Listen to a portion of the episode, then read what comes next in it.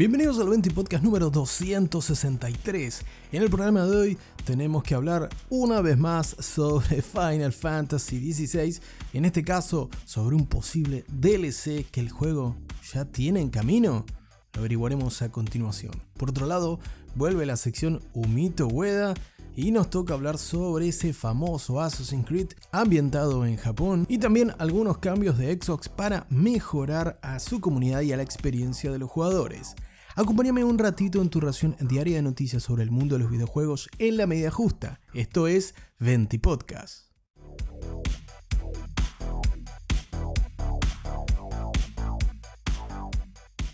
Comenzamos el 20 podcast de hoy hablando una vez más de Final Fantasy XVI, porque sí, la verdad es que el título está dejando bastantes novedades y noticias y se ha convertido en uno de los lanzamientos más importantes del año. Y es que a menos de un mes del último lanzamiento de la famosísima serie de Square Enix, hay muchos jugadores que se están preguntando si habrá contenido post lanzamiento, que ya terminaron el juego, o incluso que están reclamando DLC para concluir con algunos aparentes cabos sueltos. Lo cierto es que incluso dentro de Final Fantasy XVI hay algunos puntos y algunos vestigios de la posibilidad de que emerjan nuevos personajes o nuevos icons y esto se encuentra en las horas finales del título más concretamente, como bien se destaca en una nota de los amigos de culturaic.com.ar que te dejo el link en la descripción de este episodio.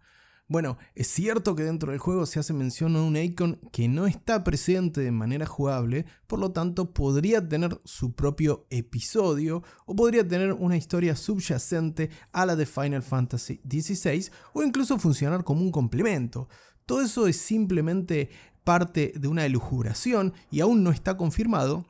pero lo que sí sabemos es que el señor Naoki Yoshida, el productor de Final Fantasy XVI, en una reciente nota al sitio Gamer Braves destacó la posibilidad de un nuevo contenido para el último lanzamiento de la serie. En pocas palabras, el productor japonés mencionó que ellos trabajaron para hacer un juego que se pueda disfrutar sin la necesidad de ningún contenido adicional esto claramente en una referencia a Final Fantasy XV, al que muchos acusaron de tener el contenido capado o de presentar su historia, sus personajes y sus conflictos por partes. Recordemos que el último Final Fantasy numerado de la serie, estoy hablando de Final Fantasy XV, a Square Enix en ese momento le pegó el viaje por lo transmedia y nos vendió una película, una serie de animación, el juego y además episodios separados para sus diferentes protagonistas de manera que pudiesen complementar la historia de Final Fantasy XV y darnos mucho más lore alrededor del juego. No obstante, fueron no pocos los fans que se quejaron al respecto porque se hizo notorio cómo esto estaba recortado del contenido original del juego, lo que entregaba una historia por partes o a pedazos y fue uno de los puntos más no el único, pero fue uno de los puntos más negativos que destacó la prensa especializada de Final Fantasy XV y por supuesto la comunidad de jugadores. Teniendo esto en cuenta, como te decía, Yoshida no quería que ese error se repita en Final Fantasy XVI y por lo tanto se trabajó en una historia y en una experiencia autoconclusiva que nos permita disfrutar la épica aventura de Clive Rothfield y compañía de principio a fin. No obstante, en esta reciente entrevista, Yoshida destaca que están pensando opciones, ya que ellos esto solo lo consideraban ante una buena recepción del público. Bueno, la recepción ha sido más que favorable, el título consiguió en sus primeros días de lanzamientos superar la marca de 3 millones de copias alrededor del mundo y ya se convierte en otro éxito dentro de lo que es la IP para Square Enix y para muchos uno de sus Final Fantasy favoritos, por lo que si bien aún no hay confirmación oficial ni de ningún responsable, en este caso de Yoshida, que es un poco el portavoz principal de la serie Final Fantasy en este momento, ni tampoco de ningún otro miembro del equipo. Lo cierto es que es más que factible que ese DLC eventualmente llegue más temprano que tarde. Más aún teniendo en cuenta de que Yoshida se hace cargo, en esta reciente entrevista como te mencionaba, se hace cargo del fervor de los fans y dice que están trabajando para tratar de evaluar opciones que les permitan avanzar con mayor contenido del juego y así entregarle un poquito más a los fans que tanto piden. Recordemos, Final Fantasy XVI se estrenó a finales de junio, 22 de junio más concretamente, de forma exclusiva en PlayStation 5 y aún tiene pendiente que se confirme su port para PC. En lo particular, por supuesto que me gustaría ver más del juego, a pesar de no haber concluido su historia principal y de que me queden particularmente algunas horitas más por delante con él, pero la verdad preferiría ese esperado anuncio que veremos si llega en los próximos meses, tal vez si somos muy optimistas en la Tokyo Game Show de septiembre próximo, en el cual se confirme cuándo estaría llegando Final Fantasy XVI a las stores de PC. Eso sí, si a Yoshida se le ocurre eh, confirmar un DLC próximamente tampoco me molesta en absoluto y por supuesto vas a tener esa información con todo lujo de detalles en Venti Podcast.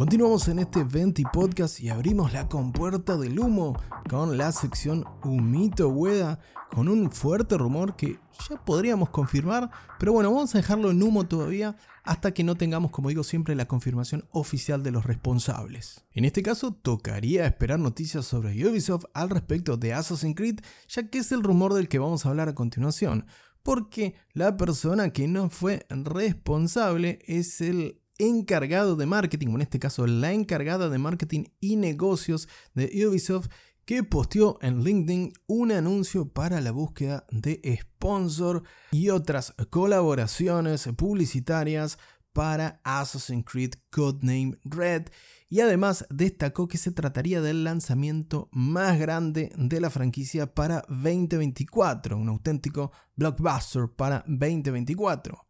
Algo que no está confirmado aún por si no te habías dado cuenta hasta el momento, ya que Assassin's Creed Codename Red es el próximo Assassin's Creed que sabemos será un gran episodio en la saga, no es un título menor ni un spin-off y estará situado en el periodo feudal de Japón. Pero hasta el momento Ubisoft no había confirmado cuándo se estrenaría este juego, se espera no obstante que llegase entre 2024 y 2025 a más tardar, y este indicio nos deja a las claras de que Ubisoft estaría preparando un gran estreno para este próximo episodio de la saga el próximo año. Para peor, la colaboradora de Ubisoft cuando se dio cuenta del error borró toda referencia al año 2024, pero por supuesto ya estaba publicado, ya estaba en internet y ni lerdos ni perezosos, la gente de Eurogamer de Reino Unido tomaron captura y levantaron el reporte de la que se había mandado esta buena mujer.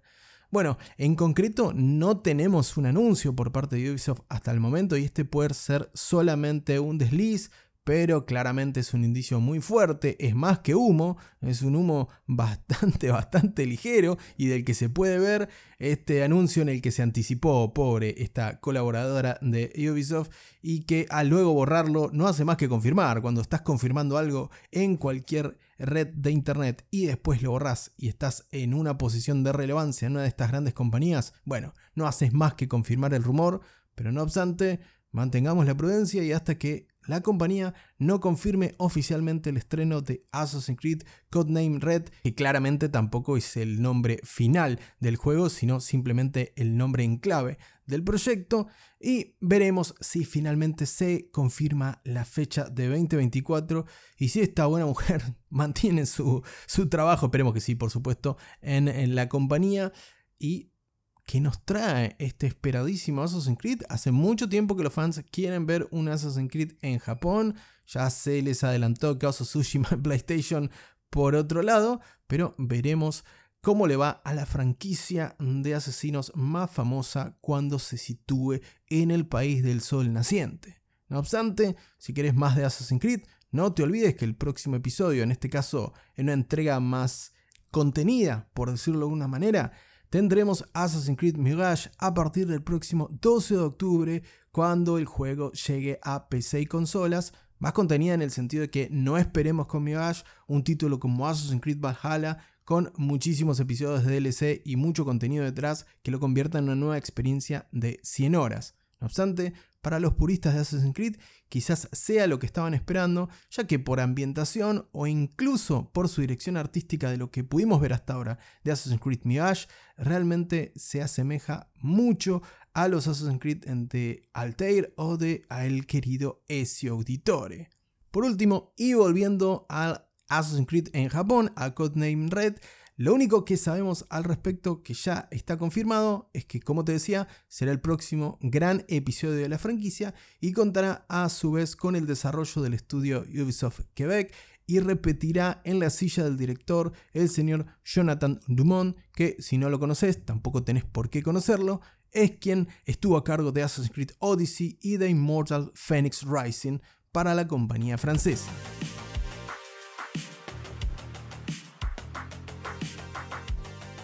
Por último y para finalizar el 20 podcast de hoy, toca hablar sobre algunos cambios que Xbox está incluyendo para su comunidad de consolas Xbox Series X, Series S y también Xbox One. Y se trata de la posibilidad de hacer reportes con clip de voz específicamente, ya que apuntan al comportamiento de los individuos dentro de la comunidad y tratar de que el ecosistema Xbox sea un ambiente más sano para sus jugadores según la propia compañía, como se destaca en su blog de noticias en inglés. Por el momento, ellos trabajan para que se construyan amistades, un clima competitivo y una experiencia de juegos increíbles para sus jugadores, pero que esto no tenga nada que ver con actitudes tóxicas, ni de acoso, ni por supuesto pasar un mal rato. Esto puede ser una obviedad, pero algunas personas lo pasan por alto y se ponen un poco pesados o en algunos casos se pone mucho peor. Por lo cual, dentro de su sistema de insiders de la comunidad, Xbox está haciendo el despliegue de esta nueva funcionalidad que nos va a permitir la captura de 60 segundos de clip que va a estar enfocado principalmente en los audios, en la captura de voz de aquellos con los que estemos jugando, compartiendo o compitiendo en ese momento para que pueda ser guardado en la consola y que luego que terminemos nuestra sesión de juego con la mayor tranquilidad del mundo podamos remitir el reporte a las autoridades de Xbox y que puedan revisar el caso puntualmente y brindarnos un feedback de la resolución. Importante con respecto a esto, fuera de que sea una herramienta más para reportar actitudes tóxicas o nocivas eh, para la comunidad, es que esto va a estar completamente separado de nuestra herramienta de captura de clips o de fotos de los juegos. No se van a guardar de forma que se publiquen asociadas a nuestro perfil para evitar cualquier tipo de tracking al respecto. Y por otro lado, Xbox no va a guardar mayor información asociada a lo que reportemos, que es nuestro usuario, por supuesto, y el clip al que estamos haciendo mención, junto con los datos, por supuesto, de la persona a la que estemos denunciando con este, con este clip. La información va a mantenerse guardada en nuestra consola por un plazo de 24 horas, de manera que tampoco es necesario salir corriendo a hacer el reporte y se pretende que esté integrado de una forma lo suficientemente fluida como para que no interrumpa nuestra experiencia de juego y no sea aún más traumático si hay alguien que te está, en el mejor de los casos, quemando la cabeza durante su, tu sesión de juego o está teniendo actitudes violentas o tóxicas dentro de lo que es la experiencia competitiva en consolas Xbox. Como te decía, esto no está disponible para todos los usuarios, va a ser un rollout progresivo, por supuesto, y primero va a llegar a aquellos que están dentro del programa Insiders para consolas de actual generación, es decir, Xbox Series X y S, y también de la antigua generación, es decir, Xbox One. De esta manera, Xbox busca cubrir todo el espectro del comportamiento de sus usuarios dentro de la comunidad online con las impresiones de pantalla o fotos, los videos, los chats de nuestra consola y ahora también incluso el chat de voz con la posibilidad de capturar estos clips para luego generar el reporte correspondiente. Parece algo obvio que nos debemos comportar de forma correcta o tratar a los otros de manera cordial, pero siempre hay algún individuo, sobre todo en las comunidades competitivas, que se pasa de la raya y merece un correctivo. Más teniendo en cuenta si termina cayendo Call of Duty en el Game Pass, si con la compra de Activision Blizzard. Así que ahí se le van a incrementar bastante los reportes a Xbox, pero de vuelta, es otra herramienta más para que la comunidad de Xbox juegue de forma más segura y más tranquila.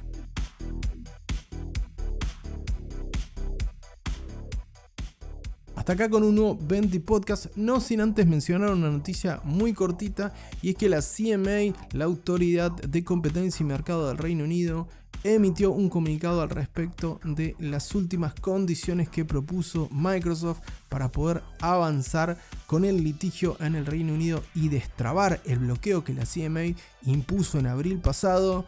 No obstante, la autoridad del Reino Unido mencionó que la propuesta de Microsoft en principio fue insuficiente y que consideran que la competencia, sobre todo en el terreno del cloud gaming, podría verse afectada con esta compra y se puede llegar a requerir una nueva investigación para evaluar el caso. Algo que perjudicaría por supuesto en tema tiempos para avanzar con la adquisición de Activision Blizzard King por parte de los de Redmond, teniendo en cuenta que el acuerdo tiene fecha de caducidad para el próximo 18 de julio. Veremos cómo mueve las fichas Microsoft para tratar de sortear estos obstáculos en el Reino Unido y si omite su participación en el Reino Unido o se va del Reino Unido con sus juegos o se maneja de otra manera en cuanto a su estrategia para aquel mercado, teniendo en cuenta que en principio en estos momentos no tiene mayores impedimentos